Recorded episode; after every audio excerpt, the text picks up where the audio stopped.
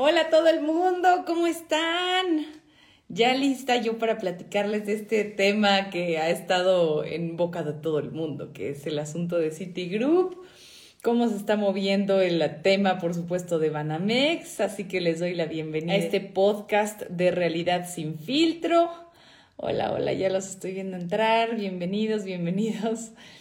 Oigan, pues nada, tengo muchas ganas de platicar de este asunto porque he escuchado que se platica en todos lados y creo que todos necesitamos hacer nuestra pequeña tarea de qué está alrededor de toda la venta de City Banamex, que si está hablando mal de la economía de nuestro país, de cuál es la situación verdadera alrededor de quiénes son los posibles compradores, de cuál es la postura del propio presidente alrededor del tema, porque obviamente tiene una manera de ver las cosas muy particular sobre eh, pues algo tan grande y tan importante como es esta operación. Todos hubiéramos pensado que la semana pasada las cosas iban a girar en torno a si el presidente tenía COVID por segunda ocasión o no. Y sorpresa, resulta que hay cosas todavía más llamativas para la opinión pública y en este caso fue la venta de City Banamex. Se me olvidó ponerles el título, soy pésima para eso. Bueno, pues ya, listo, ya estoy viendo que ya van entrando varios, así que voy a arrancar con el asunto porque el tema más trascendente, como les digo, de la semana pasada no se enfocó en el segundo contagio del presidente, ni siquiera en la avalancha de casos de COVID, que les aseguro, si ahorita les pregunto, ¿conocen a alguien que ahorita tenga COVID-19? La mayoría de ustedes me dirá que sí, a diferencia de quizás hace algunos meses que la cosa no pintaba tan mal. Ahora, eh, obviamente en términos de cifras, pues todos estamos contagiados, pero nada de eso fue lo relevante. Fue el tema que robó los reflectores, fue la venta o el anuncio de la venta de City Banamex, todavía no la venta. Eh, fue una noticia que nadie vio venir, que tiene muchas implicaciones de las que todavía no se sabe ni siquiera cuáles van a ser las consecuencias. Tenemos que platicar, obviamente, de la repercusión en términos políticos, económicos, bueno, hasta culturales. Ahorita les voy a contar de qué tanto era, era dueño o que tiene en su poder City Banamex todavía y que es relevante para los mexicanos porque en tema cultural pues también estamos ahí interesados. Entonces, el pasado martes es cuando Citigroup, eh, la mayor empresa, nada más con esto empezamos a darnos un queme, ¿no? La mayor empresa de servicios financieros del mundo, del mundo, eh, que tiene además su sede en Nueva York, informó desde allá, además de todo, que dejaba su banca de consumo y banca empresarial eh, de Citibanamex. Es decir, que pone al mejor postor la licencia, la marca, las sucursales, el portafolio de crédito de consumo y empresarial y las afores también. Pero además, esta parte es la que yo les decía, a mí me llama muchísimo la atención, además el patrimonio cultural que envidiarían los mismísimos Louvre o MoMA, ¿no? El Louvre de París o el MoMA, y aclaró que van a mantener solamente su operación ahora, o sea, ¿en qué se van a quedar? Porque muchos dirían, bueno, lo van a vender, pero ¿y qué, qué se quedan? Bueno, lo que se van a quedar es em, la operación de negocios de clientes institucionales en nuestro país. Es decir, la gente de dinero. No hay mucho por donde verlo. La realidad es que ellos tampoco es que se cubran y digan, no, es que y hagan alguna declaración política muy decente. Simplemente a ellos aclaran que se van a quedar con la gente de mayor capital y eso pues ya no implica todo esto que les acabo de mencionar que están por vender. Entonces, este anuncio dejó una lluvia de preguntas, incluyendo en manos de quién va a quedar, si bueno o malo, si es bueno o malo para la economía de México y qué va a pasar por, supuesto con los empleados, pero con los clientes. Si ustedes son clientes de Citibanamex, esto que estoy platicando hoy seguramente también les va a interesar porque muchos me estuvieron preguntando, "Oye, ¿y qué va a pasar con los que tenemos una cuenta ahí?" Otros también que son empleados me preguntaban, oye, yo soy empleado ahí, ¿qué me va a pasar? Y obviamente alrededor también del tema cultural lo estuvimos platicando, de hecho, eh, con Héctor Zamarrón para Milenio Televisión, cosa que por cierto aprovecho para hacerles el anuncio. Espero que ya todos ustedes me hayan podido ver de 5 a 6 de la tarde, dependiendo en dónde vivan, pero la mayoría de 5 a 6 de la tarde eh, ahí en Milenio con Héctor Zamarrón. Y pues nada, uno de los temas que nos llegó en esta primera semana y que justo coincidió con el arranque de Milenio fue el tema de Citibanamex y una de las primeras preguntas que nos hacíamos él y yo era qué va a pasar con el patrimonio cultural porque sí es de peso. Como les digo, cualquier museo de los más grandes del mundo ya querría tener lo que ellos tienen. Entonces ahorita vamos a platicar de, de esa parte también. Y de paso, obviamente, algo malo sucedió después de este anuncio, que fue la oportunidad que le dieron a los delincuentes, por decirlo de alguna forma, o más bien ellos de oportunistas, que inmediatamente intentaron hacer, hacerse de información de los usuarios bajo el argumento de que, ay, no, se está actualizando la base de datos por la venta, etcétera, e, y engañaron a mucha gente. Entonces hay que tener cuidado con, con ese asunto. Entonces, primero yo lo que quería dejarles claro es, mínimamente qué es lo que necesitamos saber de Citibanamex eh, en, su historia, porque es muy importante. Me van a decir, Paola, pero eso qué flojera, ¿por qué me interesa? Pues resulta que sí. O sea, lo primero que, que hay que darle un rapidísimo vistazo es a la historia de este banco, porque de entrada es el más antiguo de nuestro país. Así es. Fue fundado en 1884 por una fusión que se dio de los bancos Nacional Mexicano y Mercantil Mexicano, que son además de dinero francés y de dinero español, respectivamente. Y fue tanta la importancia que a falta de un banco central, el gobierno le concesionó la emisión de papel moneda. Es decir, el Banco de México fue fundado ya hasta 1925. En aquel momento eran ellos los encargados. Tenía sucursales en Mérida, en Veracruz, en Puebla, en Guanajuato, en San Luis Potosí, en Guadalajara también. Y ya para no, 1910 eran 33 en todo el país, 33 sucursales.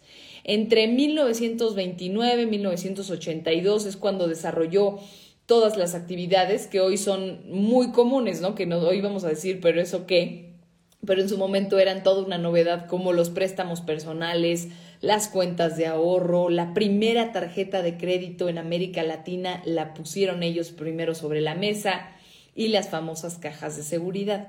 Entonces, ellos desarrollaron a lo largo de los años todo esto que hoy, como les digo, escuchamos con tanta naturalidad. Y en el último informe de gobierno del 82 de José López Portillo, decreta entonces, en ese entonces, la nacionalización de la banca era un poquito como para lavar, eh, lavarse las manos por la enorme crisis económica que estaba dejando su administración. Y luego a Miguel de la Madrid ya no le quedó otra que apechugar y hacerse cargo de indemnizar a los afectados. Banamex adopta ese nombre, como todavía le decimos, aunque ya no se llama así. Banamex adopta ese nombre desde el 84, en 1984, ya les tengo que aclarar en, en cuáles miles, 1984, en el centenario de su fundación, ahí es cuando se empieza a llamar así, Banamex. Y en el 91, Carlos Salinas, en medio de todas las reformas económicas que hizo, empezó una nueva privatización de los bancos.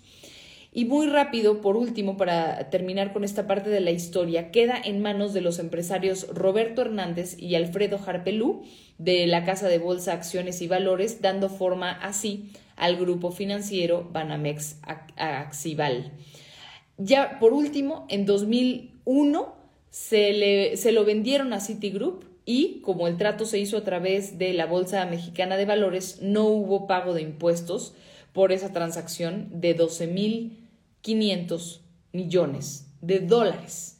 Entonces, partiendo de esa cifra, de los 12.500 millones de dólares, es que muchos actualmente le dan un precio similar, mayor a 10 mil millones de dólares y eh, algunos lo topan en 20 mil millones de dólares, se ha llegado a hablar de 30 mil millones de dólares, pero en promedio yo lo he escuchado en 15 mil millones de dólares.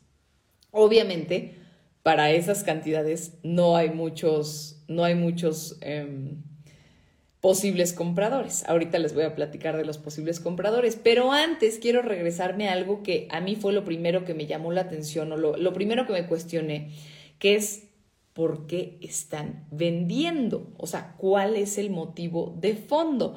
Y miren, lo cierto es que nunca, nunca nos vamos a enterar de la realidad pero sí les puedo decir lo que se sabe hasta ahora. El viernes pasado, de esta empresa Tota informó que la venta es por razones estratégicas a nivel mundial y no porque sea un buen negocio y no porque la economía en México esté inestable. Eso dicen ellos. Pero, o sea, lo que, lo que dice el banco es que se decidió quedar solamente con las cuentas de mayor valor en los mercados, como les digo, con la gente de dinero como el mexicano y el asiático y deshacerse de los eh, negocios que están relacionados a consumo y a empresas. De hecho, el secretario de Gobernación, Adán Augusto López, que por cierto últimamente ha estado dando las mañaneras en vez de Andrés Manuel López Obrador, dijo que la venta no es una mala señal para México, que porque la economía va muy bien, que está en plena recuperación, ya saben, según sus datos, pero sí pareciera un poco sin querer ser este abogado del diablo, pero sí pareciera un poco como que el banco le hizo el favor, por lo menos al gobierno, de no decir que es porque estamos pésimo en México, pero en los hechos es que ellos se salen en gran, en gran parte, en gran medida de lo que tienen en nuestro país. Ahora, hablar del tema interesante o morboso, ¿no? Y, yo creo que de los más importantes, ¿quiénes van a ser los posibles compradores de Citibanamex? ¿Quiénes pueden comprar algo de 12 mil millones de dólares? Bueno, los activos en venta que tienen equivalen a 44 mil millones de dólares. Es decir, si lo ponemos en pesos, son más o menos 900 mil millones de pesos para ser muy exacto, serían 899 mil millones de pesos. Pero bueno, vámonos a 900 mil millones de pesos. Así que no es un trato que pueda hacer cualquiera, como se los decía desde el principio. Los que saben de este negocio dicen que la transacción se va a cerrar por ahí de los mil 12.500 hasta los 20 mil millones de dólares, que es lo que yo les decía hace ratito. Y después del anuncio, inmediatamente el primeritito que levantó la mano fue Ricardo Salinas Pliego, el dueño de Banco Azteca. Eh, luego, luego, la verdad es que, a ver, como, como personaje en redes sociales es muy polémico, entonces no tiene pelos en la lengua e inmediatamente dijo, ¿saben que yo ya puse a mi gente, eh, a, a, mi gente a revisar los números para ver si nos conviene o no nos conviene comprar este Citibanamex? Bueno, el, el gobierno es otro de los que por alguna razón algunos pensaban que podía pintar, ellos dicen, a ver, a ver, no, nosotros no vamos a buscar comprar eso, pero sí, Andrés Manuel ya saben que aunque no lo vaya a comprar, tiene su opinión. Él dijo, a ver, yo voy a dar algunos nombres como posibles compradores, así como que no quiere la cosa, este, y acabó diciendo Carlos Slim, Carlos Hankron y Salinas Pliego como los posibles compradores. El empresario regimontano, eh, que es el que sacó la sorpresa, eh, Javier Garza Calderón, que es muy afín al presidente, es morenista de Hueso Colorado, eh, hizo un eco al, nacionalismo, vamos a decirlo así, que, quiso, quiso expresar. Y lo que dijo él es que percibe, muchos no lo ubican, no se preocupen, ahorita les voy a platicar Javier Garza Calderón. Bueno, él salió así de su ronco pecho, dijo, no, pues es una gran oportunidad de rescatar eh, los activos históricos, culturales y financieros para que regresen a manos de empresarios mexicanos.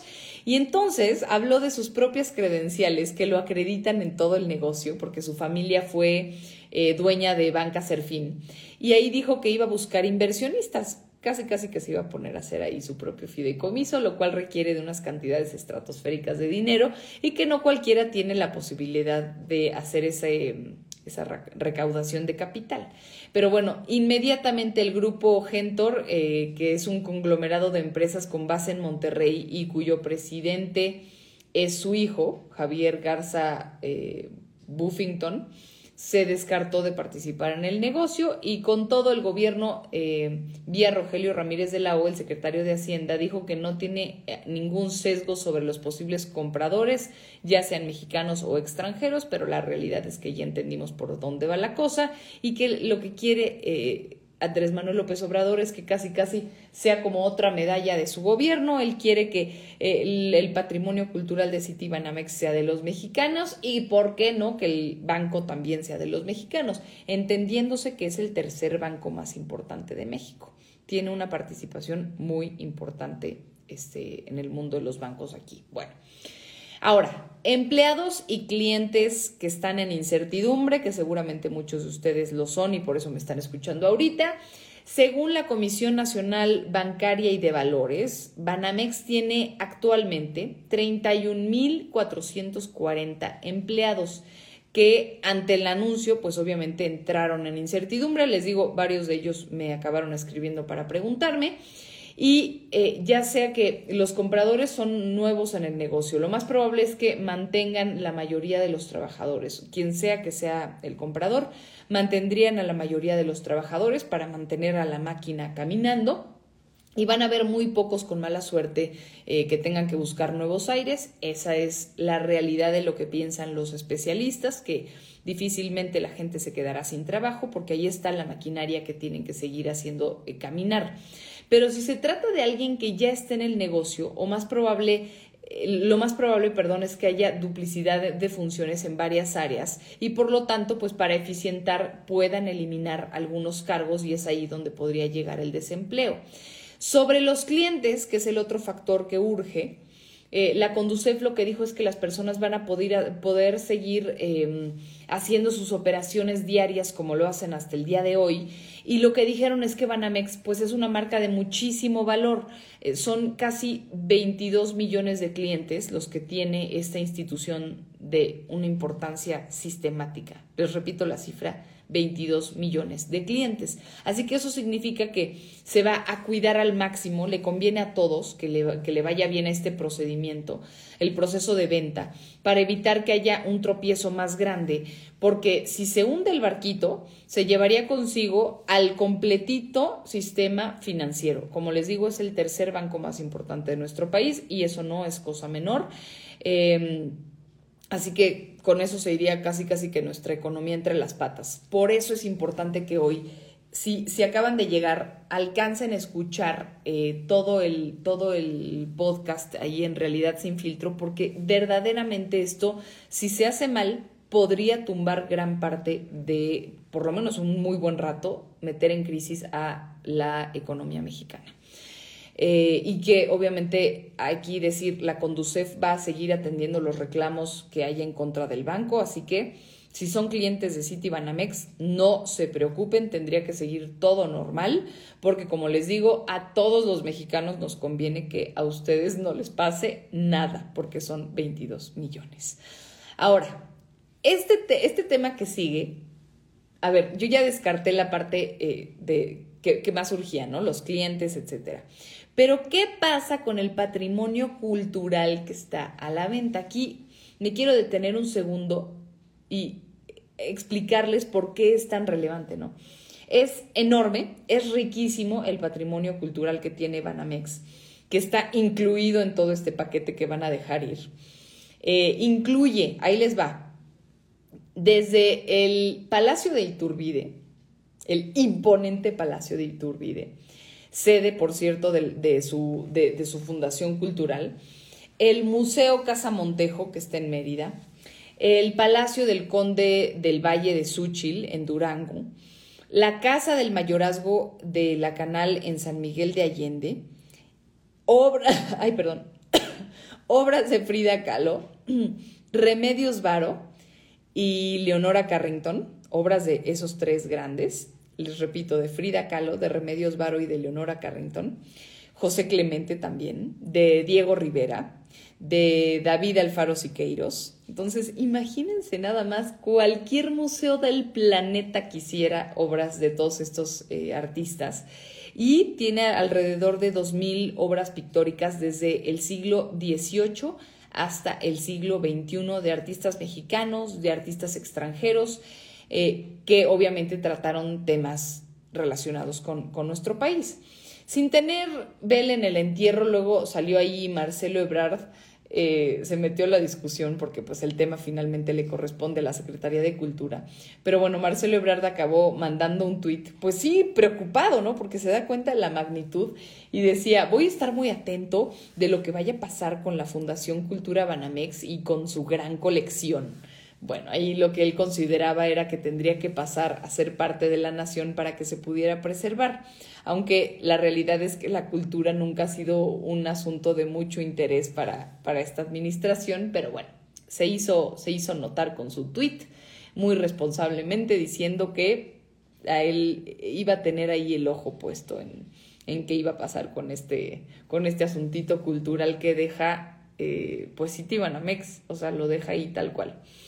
Eh, que por cierto habla ahí un poquito del Fobaproa porque mete el tema de que sería una manera de recompensar a los ciudadanos por los pagos que todavía no todavía se, se, hacen por el Fobaproa, el rescate bancario del, del 95. Bueno, eso ya está de más, porque como les digo, nivel en el entierro. Y como conclusión, pues lo más importante de toda esta venta es que los clientes del banco no vayan a sufrir algún problema con sus operaciones diarias, porque como les digo, eso nos tumbaría a todos. Eh, quizás lo que vean sea una razón social distinta en sus documentos, o sea, que se llame de otra manera, que cambie el nombre. Y sobre si lo compran intereses mexicanos o extranjeros, eso pues no importa mucho, a ellos por lo menos no les importa, lo único que quieren es un buen servicio en el caso de los clientes, costos justos en el caso de los clientes y los mexicanos queremos, tampoco nos importa si mexicano o extranjero, siempre y cuando no nos dé en el traste para la economía, pues vamos a estar bien. Para los empleados es inevitable que algunos se puedan quedar sin trabajo en la reestructura. Esperemos que sean los menos y que ya estuviera eficientado desde antes el, funcionamiento, pero siempre puede haber duplicidad de funciones y pues ahí tendrían que, que prescindir de algunos empleados.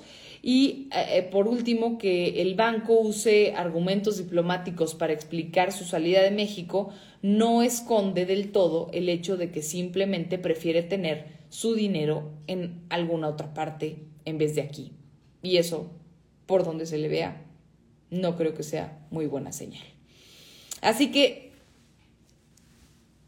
dedos cruzados, dedos cruzados de ver qué es lo que pasa. Ojalá caiga en buenas manos, que se maneje bien, porque de eso va a depender también nuestra economía. No que lo dependa actualmente, porque ahorita pues es nada más el tercer banco, ¿verdad? Solamente. Pero si esa transacción se llegara a hacer mal o cayera en las manos de alguien que no tiene idea o que lo manejara mal, ahí es cuando empiezan los problemas.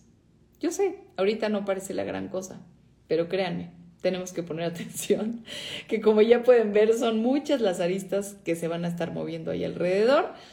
Ya hablábamos de la cantidad de clientes que tiene, Platicamos hoy de Citibanamex cuál es el patrimonio cultural, platicamos qué va a pasar con los empleados, platicamos con los clientes qué va a suceder. Y obviamente hablamos de los posibles compradores. Y no solo eso, sino que también hablamos del presidente y su punto de vista al respecto y la reacción de algunas instituciones alrededor de ese tema. Así que espero haberles hecho la vida más fácil, ya saben que es mi principal motivo de estar aquí todos los días. Eh, den el live los lunes a las 11 de la noche y el resto de los días en Milenio, en Telediario, en Canal 6. Eh, espero que estén, que hayan podido verme en alguno de ellos. Para quien acaba de llegar y no escuchó mi comercialote, acuérdense de verme con Héctor Zamarrón en Milenio. Estamos estrenando programa de 5 a 6 de la tarde. Este, y bueno, sigo en multimedios en Canal 6 de 7 a 9 y media. Feliz de la vida de trabajar mucho para que ustedes estén siempre bien informados. Y bueno, llego por aquí en las noches a platicarles. Eh, durante todo el día estoy ahí también poniéndoles mi resumen informativo por si no tienen tiempo de ver un noticiario. No se los entiendo perfecto, muchas veces no nos queda tiempo ni para respirar, pero para eso les hago mis resúmenes eh, noticiosos de dos minutitos, tres minutitos en todas las redes sociales, así que en la que prefieran ahí voy a andar siempre para servirles, para hacer una herramienta, para informarles lo más que se pueda. Y denle mucho, mucho amor a mis, a mis tips de comunicación, por favor, díganme qué necesitan, eh, qué consejo creen que les pueda dar. Llevo 15 años en este mundo de la comunicación y estoy segura que les puedo agregar muchísimo valor. Váyanme diciendo qué tipo de eh, discursos les toca dar, les toca dar pláticas, les toca eh, vender algún proyecto, tratan con clientes, tratan con, es más, hasta con la familia, con quién se quieren comunicar mejor y yo les voy a ir dando tips conforme, conforme los puede ir armando a lo largo de las semanas. Ya saben que les dejo todos los martes y los jueves un tip y obviamente los lunes esto que es el live, que se queda como un podcast en realidad sin filtro en Spotify. Entonces búsquenme por ahí como Paula Barquet, como Realidad sin filtro, que es el nombre del podcast. Y así como hoy les hice la vida fácil, espero, con este tema, eh, pues tratamos muchos otros temas que normalmente son los más relevantes de los últimos días, de las últimas semanitas, para pues estar bien, bien enterados y no llegar a, a la mesa de la familia o con el jefe y no estar enterados de lo que está pasando. A ver, vamos a ver, déjenme subir un poquito para ver de qué estamos hablando por acá arriba, porque los veo hoy muy participativos, me encanta. Este, déjenme ver primero. Hola, hola, hola, hola. Exacto, acá me preguntan, se supone que para los cuentavientes no va a cambiar nada en City Banamex. Exactamente, la idea es que no cambie nada. Déjenme ir más abajo porque por acá estamos solamente saludando. Hola, hola, hola, hola. Dice Sierra, ese palacio de Iturbide es un acervo cultural riquísimo. Vayan a conocerlo cuando haya menos contagios. Vamos, vamos todos. Se los juro que no por nada se los estoy platicando, les digo, es uno de los temas que más nos llamó la atención. Zárate, bienvenido. Tino, buenas noches. ¿Qué pasará con los que tenemos afores en Banamex? Muchas gracias por la info. Como les digo, normalmente no tendría por qué suceder absolutamente nada. Hola, amigo fiel. hola, hola, hola, hola, hola. A ver, acá dicen, ah, ok, me siguen preguntando, oye Paola, yo tengo cuentas, yo tengo afores, yo tengo etcétera, etcétera. Y sí, o sea, ya les conté, tendría que seguir todo igual. Por lo menos yo ya escuché, eh, tuve la oportunidad de entrevistar, escuché también de varias entrevistas en otros medios y el, el sermón es consistente, o sea, se supone que los clientes no van a padecer absolutamente ninguna consecuencia, así que esténse tranquilos. Como les digo, en, les digo, en el caso de los empleados puede ser que sea un poco más delicado y ojalá en el caso de la infraestructura pues se trate de alguien que sepa manejarlo muy bien. Adiós. Descansen y nos vemos por acá. Y ya saben, en Milenio y en Telediario y en el podcast, etcétera, etcétera.